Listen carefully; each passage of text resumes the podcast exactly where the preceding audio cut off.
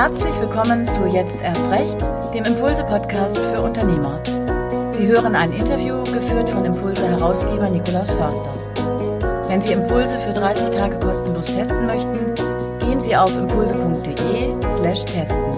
Viel Spaß mit der heutigen Folge. Ja, ich begrüße Sie ganz herzlich hier aus Hamburg zum Impulse-Podcast. Jetzt erst recht Impulse, das Netzwerk für Unternehmer. Und ich freue mich, dass wir heute Malte Steiert zu Gast haben. Hallo Malte. Hallo, vielen Dank für die Einladung. Wir, wir duzen uns, wir, wir kennen uns seit, seit ein paar Jahren äh, und äh, ich freue mich, dass du heute zu Gast bist. Die Corona-Zeit ist eine ganz besondere Zeit, gerade für Unternehmer. Es ist eine Zeit, wo wirklich man das Gefühl hat, äh, so die, die Wochen der Wahrheit, wo, wo ganz neue Ideen hervorkommen. Die einen verzweifeln, die anderen blühen auf. Also eine ganz, ganz spannende Zeit. Und wir haben diesen Podcast gestartet, jetzt erst recht, weil wir gesagt haben, das ist die Zeit, wo man jetzt erst recht Dinge neu denken kann, neu starten kann, neu beginnen kann. Und deswegen äh, laden wir, wie ich finde, sehr spannende Unternehmer ein, die etwas geschaffen haben. Heute Malte Steiert, äh, jemand, der sich schon äh, vor vielen Jahren in Essen verliebt hat, in Food.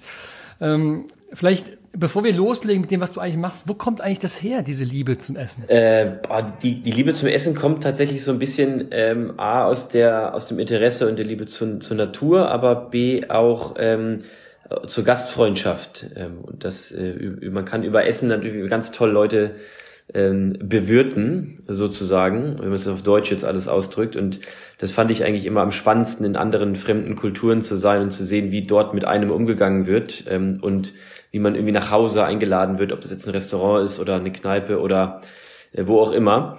Und äh, das hat mich irgendwie immer fasziniert, also dieses ganze Hospitality-Thema. Ähm, und dann kam die Chance, da was mitzumachen und dann hat sich das so über die Jahre ja auch entwickelt. Ja, und eine Sache, die dich fasziniert hat, war offenbar Bangkok. Ich habe gelesen, äh, das hat eine große Rolle gespielt. Bangkok, warum jetzt gerade Bangkok? Was ist da passiert mit Essen in Thailand? genau, also jeder, jeder der schon mal ähm, in Südostasien war, der weiß, dass da natürlich ähm, das Essen eine sehr große Rolle spielt und viele dort auch ähm, äh, nach so einer Reise berichten, dass das Essen so toll war oder dass das ganz anders war. Für mich war eigentlich dieser der schlagende Moment oder oder ähm, der der Punkt, an dem ich das gemerkt habe, dass ich das denn ich war zum ersten Mal in Asien, ich war mal in den Staaten, ich war in Europa ganz gut unterwegs.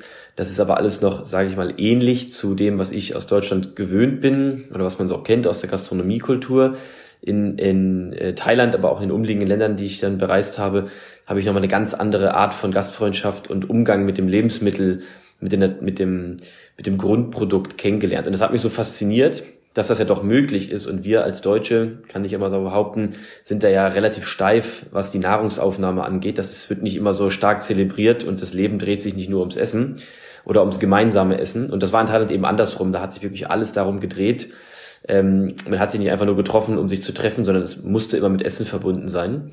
Und das fand ich total faszinierend ähm, und einen sehr fairen und ähm, freundschaftlichen Umgang mit dem Thema. Und das hat dann so das Ganze ausgewirkt, ja. Hast du ein Gericht vor Augen? Hast du etwas vor Augen, was du noch siehst, was, was damals in Bangkok auf deinem Teller lag?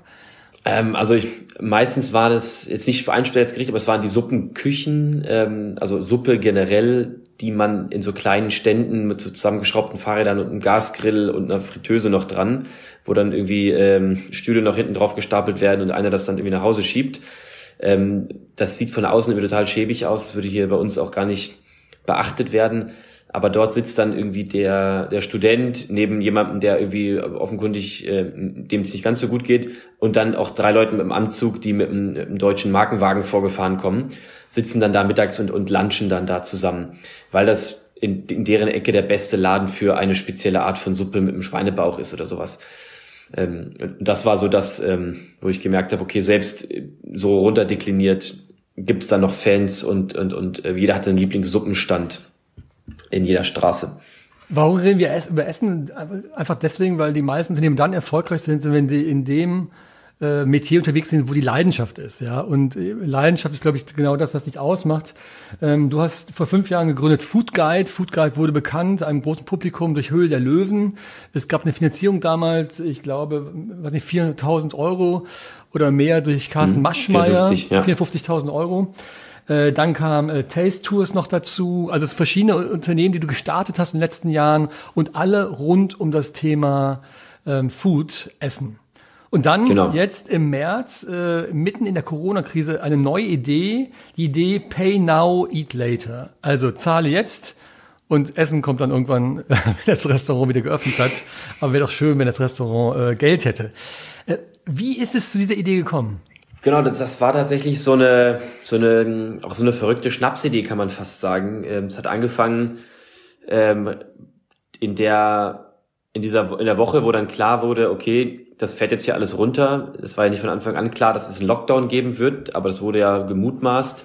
Ähm, war dann für uns die Diskussion, okay, unsere Geschäftsmodelle, egal welche wir haben, hängen damit zusammen, dass die Gastronomien aufhaben. Und wenn das dann doch passieren sollte mit dem Lockdown, haben wir ein Problem. Und dann war für uns schon mal klar, okay, wir müssen dann eh aufhören. Und dann haben wir das erstmal vertagt, darüber weiter nachzudenken und haben dann erstmal überlegt, okay, was machen denn unsere Gastronomen, unsere Partner? Gibt es dann irgendwas, wo wir sonst noch helfen können, wenn wir selber schon nicht ähm, arbeiten können im eigentlichen Sinne? Und dann kamen so verschiedenste Ideen auf, äh, was man so alles machen kann mit ja, Lieferdienst noch schnell gründen und dann haben wir da direkt, direkt wieder verworfen. Das ist ja schon äh, doch mal eine, ein Ticken komplizierter und operativer. Und dann kamen wir eigentlich relativ schnell auf, auf den Modus, dass viele Gastronomen uns fragten, ob wir denen auch einen schnellen Webshop bauen können, damit sie Gutscheine anbieten können. Weil die meisten haben nur eine Landingpage klassisch, wo dann draufsteht, Speisekarte wegen mir noch, äh, Impressum, aber auch nicht viel mehr ähm, und fragten dann uns, weil sie wussten, wussten, dass wir so ein bisschen tech-affin sind oder grundsätzlich ja mehr als sie auf jeden Fall, ob wir da irgendwie helfen können, haben dann gesagt, okay, vielleicht äh, wäre das was, was Größeres, wo wir eine generelle Plattform dann doch bauen, wo alle drauf sind und übernehmen dann das komplette Handling, damit nicht jeder sich selber irgendwie darum kümmern muss. Und ähm, das haben wir dann gemeinsam gemacht mit einer benachbarten Firma, die eigentlich tatsächlich in Konkurrenz zu uns stand. Äh, die Firma heißt Urban Guru. Die bieten auch Stadtführungstouren an mit, mit Kulinarität, allerdings zu Fuß ähm, in verschiedenen deutschen Städten. Wir das Ganze ja eher im Auto und auch ein bisschen teurer. Ähm, dementsprechend kamen wir uns bisher noch nicht ins Gehege, aber grundsätzlich ist das schon ein Mitbewerber im Markt und ähm, vor der Krise sozusagen noch Mitbewerber, dann durch die Krise zusammengeschweißt, ähm, ein tolles gemeinsames Produkt auf die Straße gebracht und mittlerweile kooperieren wir und sind praktisch eine Firma geworden und teilen uns mittlerweile sogar die Büroräume. Genau, so hat das dann alles mal angefangen. Also eine Verschmelzung durch Corona, aber wir, wir kommen gleich nochmal zurück. Ich möchte nochmal kurz zurückgehen zum Thema Taste Tours, Food Guide und Taste Tours.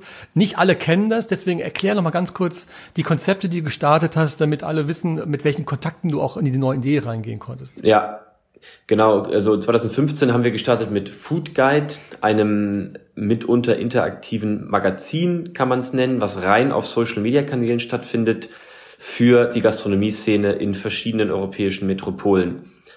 Man kann also auf Instagram Hamburg Food Guide, Vienna Food Guide, London Food Guide, Amsterdam Food Guide eingeben und findet dann dort einen regional geführten Blog ähm, oder Restaurantführer ähm, Guide eben, deswegen auch der Name Guide, der ist jetzt ja auch nicht unbekannt in der Foodwelt, ähm, um vor Ort als Local, jemand, der dort wohnt, aber auch ähm, jemand, der dort ähm, zu Besuch ist, lecker Gastronomien findet. Und Gastronomien bedeutet dann in unserem Sinne von Food-Events über Food-Firmen, also auch irgendwie ganz klassische äh, Food and Beverage Companies und klassischerweise aber auch dann Gastronomien, Bars, Hotels.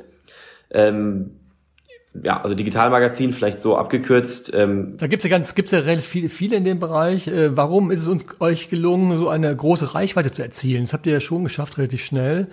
Ähm, Warum? Was, was war euer Faktor, den andere nicht hatten? Genau, also ich also auch war da richtige Zeit am richtigen Ort. Wir haben 2014 also den ersten Pilot gestartet, 2015 dann gegründet. Damals gab es auf Instagram noch nicht so richtig viel. Mittlerweile ist das eins der Medien Social Media. Früher war das Facebook. Und wie das immer so ist, haben dann alle gesagt, ja, wir haben doch schon Facebook, was brauchen wir jetzt was Neues? Zwei Jahre später hat man sich dann geärgert da waren wir dann zur richtigen Zeit am richtigen Ort und waren dann relativ schnell in den europäischen Metropolen, so innerhalb von anderthalb Jahren die einschlägige Adresse. Ähm, dazu kam dann aber auch noch, dass wir ein Prinzip angewendet haben, was es vorher so noch nicht so richtig gab. Das nennt sich nutzergenerierte Inhalte, also User-Generated Content. Wir haben also nicht jedes Mal mit derselben Linse, mit demselben Filter einen Fotografen losgeschickt, damit das alles nach Einheitsbrei aussieht, sondern haben das extrem authentisch aufgezogen und ein Bild von jemandem, der ein ein Ticken älter ist, ein schlechteres Handy hat und ein Bild von jemandem, der total jung ist und ein tiptop mega krasses iPhone hat, sieht einfach anders aus und auch die Ausrichtung, wie fotografiert welchem Winkel, welchem Filter ist einfach anders, wie das Essen dargestellt wird. Eine Pizza ist nicht immer rund, das ist völlig okay. Es kann auch mal ein Stück rausgegessen sein, das ist ja auch nur authentisch für ein Bild. Und äh, damit sind wir dann eigentlich ziemlich gut gefahren, weil Leute das uns tatsächlich abgenommen haben. Plus, wir haben auch nie bewertet. Es war nie eine Bewertungsplattform mit Sternen, Punkten, was auch immer. Da gibt es schon genug von, das ist auch völlig okay. Für uns war das eher auch ein Impulsgeber, ähm, wie man jetzt hier vielleicht so schön sagen kann, wo man mal nett hingehen kann. Ähm, und wir haben dann vorgestellt, was daran gut ist, aber nie gesagt, was daran schlecht ist. Das heißt, wir sind von Anfang an als sehr energetisches Medium da reingegangen und nicht mit dem typischen Oberlehrer, äh, wir nehmen uns jetzt heraus, irgendwie darüber zu richten, äh, wer besser kochen kann. Wurde ja genannt Tinder fürs Essen, das wäre irgendwie dann so ein, so ein Schlagwort. Ähm, und bei Tinder wird auch das Positive eher dann auch nach vorne gekehrt und nicht äh, Kritik äh, an Essen. Tatsächlich, genau. Genau. Also das ist jetzt gut, wenn wir jetzt Tinder für Essen noch kurz ansprechen. Das ist ja die, die digitale App, die wir gebaut haben. Das ist so ungefähr dasselbe, was wir auf Instagram machen, nur auf einem, nochmal einem anderen Medium. Da gab es dieses Tinder-Prinzip. Ich wische mich da so durch und suche nach leckeren Essen in dem Sinne, nicht nach Menschen. Und auf Instagram ging's, äh, ist es so, wie Instagram eben aufgebaut ist. Ähm, heute sind wir stärker auf Instagram. Ähm, die App ähm, haben wir tatsächlich nicht so richtig gut monetarisiert bekommen. Ähm, deswegen haben wir uns dann weiter auf Instagram und die Art Magazin fokussiert und damit natürlich ähm, europaweit, aber hauptsächlich in Deutschland oder im Dachraum ein extrem großes Netzwerk an Gastronomen, Gastronomien und der Branche aufbauen können. Das sind mittlerweile ja fünf Jahre. Und die konnten wir natürlich dann sehr gut einsetzen für alle weiteren Ventures, die wir so mit der Zeit rausgegründet haben, aber auch für Pay Now Later letztendlich. Und die Finanzierung damals von Carsten Maschmeyer, diese fast eine halbe Million, war dann wichtig, um mal zu expandieren wahrscheinlich. Genau, also es war so, ähm, ja, fast drei Viertel ist Tech gewesen, also Aufbau der oder Ausbau und Aufbau der App. Da ähm, ist das dann gar nicht mehr so viel Geld, wenn man sich das so ein bisschen in dem Metier auskennt äh, wenn man da zwei, drei, äh, vier Leute einstellt, äh, die Serverkosten, Design etc. haben wir auch immer extern machen lassen, dann ist man da auch schnell das Geld wieder los. Und das andere war natürlich die Expansion, dass wir halt nicht nur die Instagram-Accounts in den anderen europäischen Metropolen haben, sondern auch die App dort platziert bekommen und dafür eben verschiedenstes Marketingbudget brauchen, aber auch die Entwicklungen an anderen Sprachen und anderen Ländern vorantreiben. Technische Entwicklung. Also Food Guide war eigentlich der erste Streich, der zweite war dann äh, Taste Tours. Äh, erklär noch mal, warum ihr das geschafft habt, das damals zu starten. Ist ja auch schon wiederum äh, ja fast zwei Jahre her.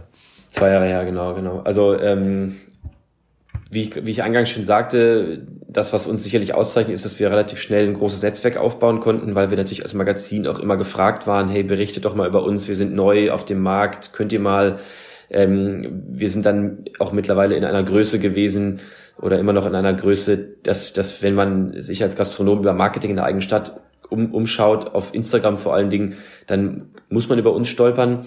Und dieses Netzwerk ähm, ist erstmal ein Tip-Top-Thema, was wir dann eben als Kapital sicherlich da noch liegen haben.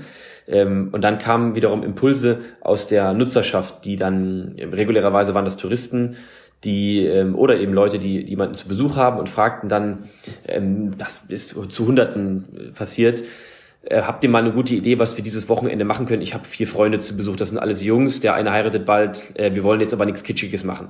Oder irgendwie, äh, ich bin ein Pärchen, Mitte 30, es kommt ein anderes Pärchen aus Zürich, die haben ein bisschen mehr Geld, wollen was ordentliches machen. Wir kennen uns aber gar nicht so gut aus in Hamburg, fairerweise, wir sind neu hergezogen macht uns doch mal ein Programm fertig. Und das ging dann teilweise weit, dass wir denen dann äh, PDFs rübergeschickt haben mit einem Komplettprogramm, äh, mit am besten noch mit Schuhe zubinden, so ungefähr. Also wie ein Dienstleister, der da quasi auftritt. Fast wie ein Dienstleister. Das war auch total spaßig und toll und dann haben wir aber gemerkt, hm, da ist irgendwie Bedarf dahinter, dass Leute nicht nur gucken und dann selber hingehen, sondern die wollen sogar noch mehr an die Hand genommen werden, uns, uns, uns komplett vertrauen.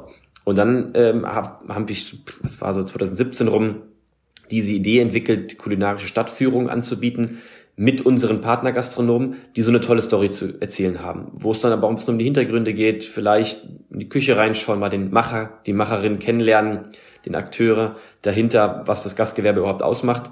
Und das dann gemeinsam mit zwei weiteren Firmen in Hamburg als Joint Venture würde man es nennen, ähm, mal als Test gestartet, Anfang 2018 ähm, und dementsprechend wieder das Netzwerk genutzt, was wir schon hatten in der Gastronomie, aber auch das Netzwerk, was wir konsumentenseitig haben, um das Produkt zu bewerben. Das hat sehr gut funktioniert.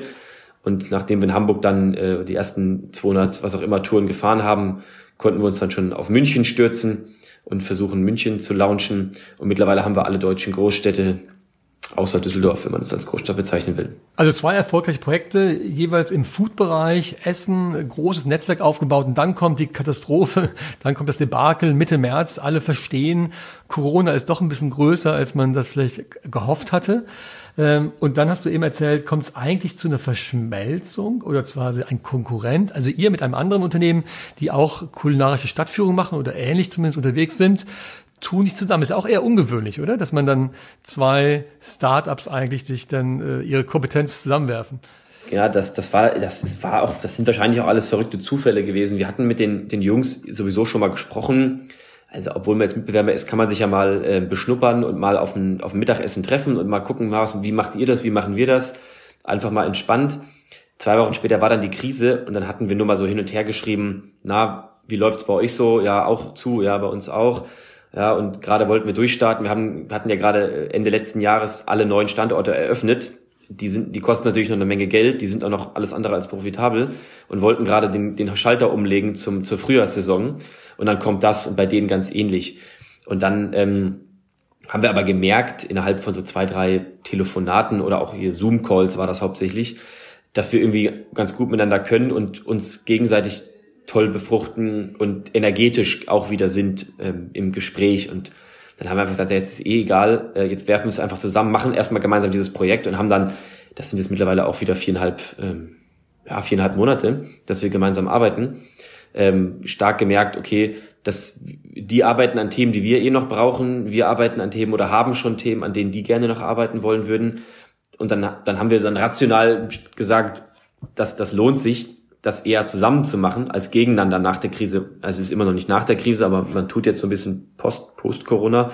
Ähm, und ähm, genau, mittlerweile ist das praktisch so eine, also es ist jetzt noch keine juristische Verschmelzung, aber es ist auf jeden Fall so, dass wir uns mehr oder weniger alles, was wir haben, teilen und gemeinsam an einem Strang ziehen und uns da auf keinen Fall im Weg stehen. Das ist sicherlich das Positivste, was wir aus der Krise rausnehmen, dass es sowas überhaupt gibt. Das wäre sonst gar nicht passiert. Also man geht öfter zusammen essen jetzt, äh, als das damals der Fall war. Ja, genau. Ja, wenn wir dürfen, ja. Wenn wir ja Abstand halten und Maske und so weiter. Aber nochmal zurück zu, zu dem Ursprung. Äh, wo kommt der Name her? Pay Now, Eat Later. Wessen Idee war das, das quasi so auf den Begriff zu bringen? Weil da, da steckt ja in diesen wenigen, in diesen vier Wörtern steckt ja alles drin, was es eigentlich ausmacht. Genau. Ähm, ich glaube, das war, das kam von mir. Ähm, ich bin immer so ein, ich mag das ganz gern mit den Namen. Die, am Anfang fanden die anderen das ein bisschen doof, weil das so plakativ war. Und mit dem Hintergedanken, dass man das auch nach der Krise weiterführen konnte, hört sich so ein bisschen nach PayPal oder ähm, ein Kassounternehmen könnte das ja auch sein an. Und äh, Gutscheine24 oder gastrogutscheine.de wäre natürlich ähm, blumiger vielleicht dafür.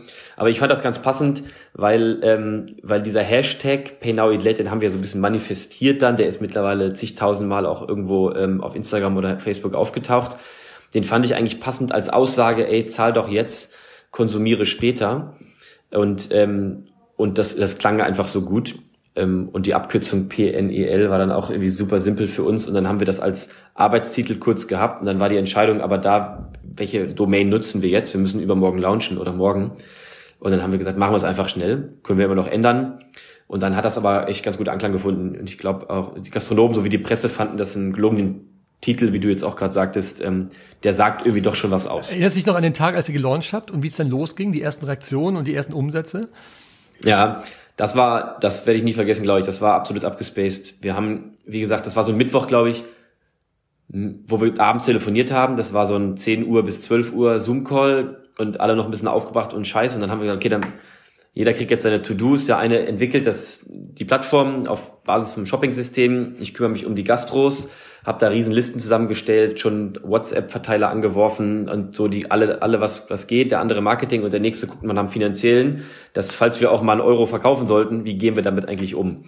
Da haben wir uns 24 Stunden später wieder getroffen. Das war dann alles auf 80 Prozent.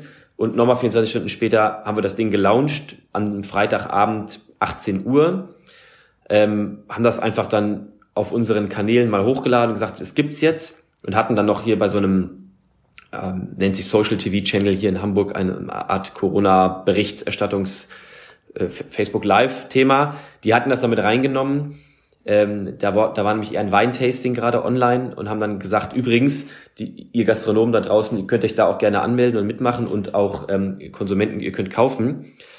Ähm, zum Launch hatten wir dann, glaube ich, so 12, 13 Partner live. Das waren so unsere besten Freunde. Am nächsten Tag, am nächsten Morgen, das war ein Samstag, hatten wir irgendwie 150 Bewerbungen. Man musste sich schon noch bewerben. Wir mussten das dann eintippen, noch alles händisch und freischalten, damit die auch online gehen. Also als Gastronom, wenn man als Gastronom mitmachen will. Genau, das war echt schon super viel, vorwiegend in Hamburg und 20.000 Euro verkauft.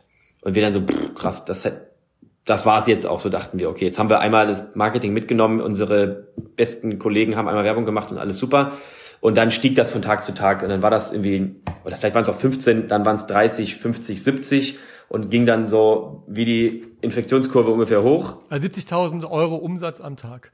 Pro Tag, genau. Das war so das Höchste. Oder vielleicht knapp, also irgendwas zwischen 70 und 80 war das, glaube ich. Das ging dann echt so steil hoch. Und ähm, dann fing das an, dass auf dem Sonntag noch irgendwie Vorstand ähm, Sparkasse irgendwie Baden-Württemberg anrief und sagt, so, wir wollen auch was machen. Ähm, und dann am nächsten Tag hatten wir American Express am Telefon ähm, und dann aber auch über, über private Handynummern, weil alle zu Hause waren und nicht wussten, was sie machen sollen. Und dann ist er so ein Stein ins Rollen gekommen, innerhalb der ersten drei Tage eigentlich, da, da kamen wir aus dem Staunen und aus dem Telefonieren gar nicht mehr raus, weil so viele Sachen passiert sind. Der hätten gar nicht mit gerechnet. Also wir dachten, wir schieben da eher eine ruhige Kugel und lassen das von nebenbei laufen, weil was sollen wir auch anderes machen und wir, wussten, wir wussten jetzt gar nicht, ob da die Gastronomen da überhaupt Bock drauf haben und dann zog das aber richtig an. Ich, vom Marketing, glaube ich, war ja auch wichtig, dass ihr gesagt habt, es gibt keine Provision, die ihr einbehaltet, oder?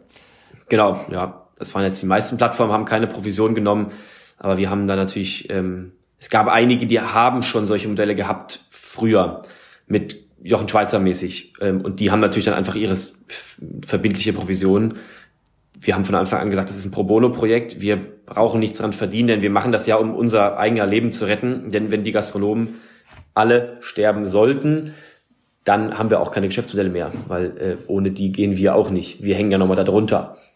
Und so war das praktisch dann auch aufgehängt. Ähm, und das kam ganz gut an, glaube ich, ja.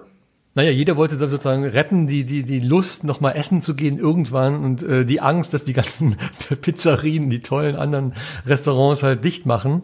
Ähm, hast du noch irgendeine Reaktion im Kopf, äh, was dich wirklich damals geflasht hat, wo du wirklich begeistert warst von, von Feedback, das ihr bekommen habt? Sei es von Kundenseite oder von Gastronomenseite? Also ich glaube, ein, ein Beispiel war sicherlich eine, eine, eine Gastronomin in Hamburg, die, die wirklich angefangen hat zu weinen, nachdem sie nach ungefähr einer Woche eine Abrechnung bekommen hat von uns. Also das haben, wir hatten dann auch ein bisschen länger gebraucht, um da so, naja, sagen wir mal so PDFs zu erstellen, wo das dann alles draufsteht, was das so rumgelaufen ist. Und dann waren das, ähm, weiß ich, zwischen vier oder 6.000 Euro, was für ein kleines Café viel Geld ist, insbesondere weil der Umsatz auf Null gegangen ist. Und die hat uns dann wirklich eine Nachricht geschickt, ähm, eine Sprachnachricht oder ein Video was, weiß ich gar nicht, gar nicht mehr genau.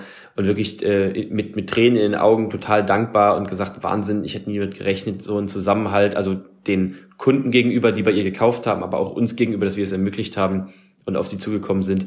Das war total toll und sehr, sehr emotional. Ähm, da gab es sicherlich viele andere, die vielleicht ähnlich gefühlt haben, das jetzt aber auch nicht uns mitgeteilt haben. Ähm, grundsätzlich haben wir aber auch einiges an Feedback bekommen. Ähm, und dann gab es sicherlich nochmal die Situation, als dann, ähm, also auf, auf Kundenseite, als dann so zwei, drei größere Firmen anriefen und sagten so, alle sind jetzt im Homeoffice, wir wollen dem mal was Gutes tun nach, den, nach der vierten Woche. Ähm, kann man denn auch für 50.000 Euro bei euch Gutscheine kaufen für die ganze Firma? So, wir haben acht Standorte und, weiß ich, x tausend Mitarbeiter. Und dann wir so, super, äh, auch sehr gerne. Ähm, und das fanden wir auch ganz toll, dass dann, wenn man, alle haben dann Masken drucken lassen oder ein Drinking-Spiel per Zoom gemacht, das sind auch total tolle teambuilding Maßnahmen vielleicht. Ähm, aber da waren dann echt einige dabei, einige größere Firmen, die gesagt haben, finden wir super, wir wollen das unterstützen, wir wollen es unsere Mitarbeiter geben, die können dann selber entscheiden, wo sie es einlösen. Und ähm, ähm, das war ganz toll. Und dann, was, was war noch ein tolles Ergebnis, war, glaube ich, noch ein Kunde, der uns geschrieben hat, der meinte, ey, ähm, er geht jetzt einfach er gibt jetzt einfach das Geld bei uns aus, was er sonst im Schnitt ausgegeben hätte. Und das war so einer, der gibt viel Geld für Essen aus und hat uns das dann auch so gespiegelt und geschrieben, er findet er super. Und er guckt mal, ob er die überhaupt einlöst, denn wenn es im Laden noch nicht so gut geht, seinen Lieblingsläden, dann lässt er ihn einfach in der Schublade liegen. Das waren so die tollsten Erlebnisse. Genau wie die, die Konzertbesucher, die dann irgendwie ihr, ihr Geld nicht zurückgefordert haben, einfach gespendet haben, das Geld. Das gleiche im, im Food-Bereich dann, dann genauso. Kann man sagen, dass, dass der, eure Umsatzkurve äh, parallel gelaufen ist zur Infektionskurve in Deutschland? Ja, am Anfang schon. Ja, beziehungsweise vielleicht, also mittlerweile kontrollieren wir das jetzt nicht mehr so stark, aber es ging exponentiell hoch, so wie man ja schön im Tagesthemen schaut, dass dann immer dieser Graph, da konnten wir unseren drüberlegen.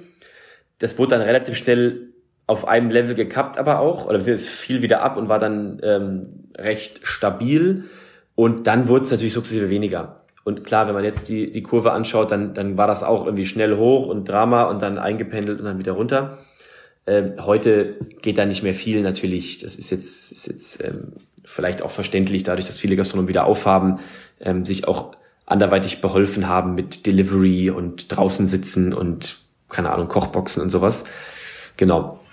Wenn du das ganze Projekt siehst, wie viele äh, Gastronomen haben profitiert? Kann man ja Zahlen nennen? Also vom Volumen umsatzmäßig insgesamt und wie viele Gastronomen insgesamt äh, ja, Geld bekommen haben? Mhm. Also genau, klar, wir haben ähm, gut 1500 Gastronomien in Deutschland auf der Plattform gehabt. Davon haben 98 Prozent auch verkauft. Äh, es gab die ganz ein paar wenige, wir wissen nicht wieso, die sich da irgendwie angemeldet haben und dann gehofft haben, dass jetzt irgendwie der, dass das Glück vom Himmel fällt, ohne dass sie selber vielleicht mal sich in einem kleinen Dorf aktiviert haben. Das ist eine Handvoll gewesen. Alle anderen haben für sich selber geworben und gute Umsätze gefahren. Es gab natürlich so ein paar Highlights, die dann irgendwie im sechsstelligen Bereich waren plötzlich, ähm, die aber auch natürlich eine tolle Nutzerschaft haben und seit Jahren am Start sind und so weiter und auch irgendwie jeden Newsletter genutzt haben.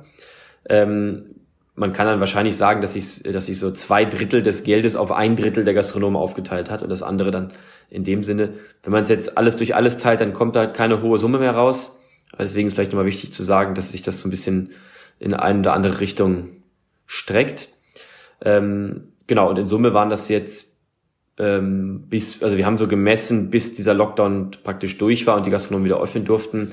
Es waren 1,1 Millionen Euro, die da drüber gelaufen sind. Super. Und wenn du jetzt überlegst, es ist ja schon wieder fast, du hast eben gesagt, Corona ist vorbei, ist nicht Quatsch, weil wir wissen ja gar nicht, ob es wieder losgeht, ob die zweite Welle kommt. Aber trotzdem so ein Rückblick, weil es ist ja doch eine andere Phase, in der wir jetzt gerade drin sind. Was sind so die, die wichtigsten äh, Erkenntnisse, die eigentlich aus dieser Zeit rausziehst, aus diesem Projekt? Was ist, hast du jetzt quasi erfahren, was anders war als das, was du vorher gemacht hast mit Food Guide oder auch mit Taste Tours? Ähm, die Kernerkenntnisse.